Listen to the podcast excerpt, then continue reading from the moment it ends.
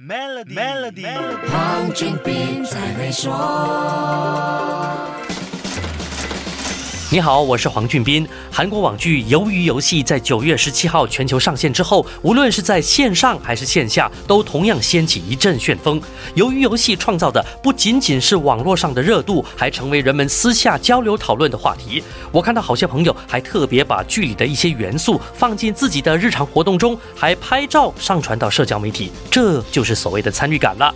这部韩国网剧做到网络时代最令企业羡慕妒忌恨的两件事，那就是疯传和趋势 （viral and trending）。 可是别以为这是网络营销的绝对功劳哦，因为由于游戏团队在线下也做了不小的鼓动。今年九月五号，平台团队赶在这部网剧开播前，于韩国梨泰院地铁站搭建起了游戏场景“鱿鱼游戏世界”，用这样的场景体验做线下互动，让参与的人们对这部剧留下印象和有所期待。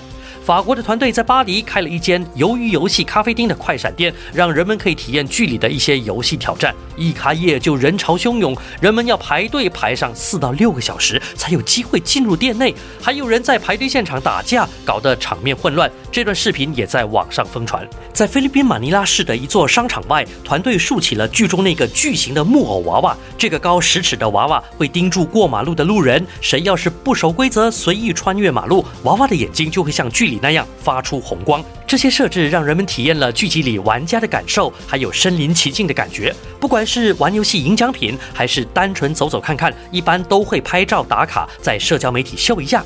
这样就从线下带动线上了。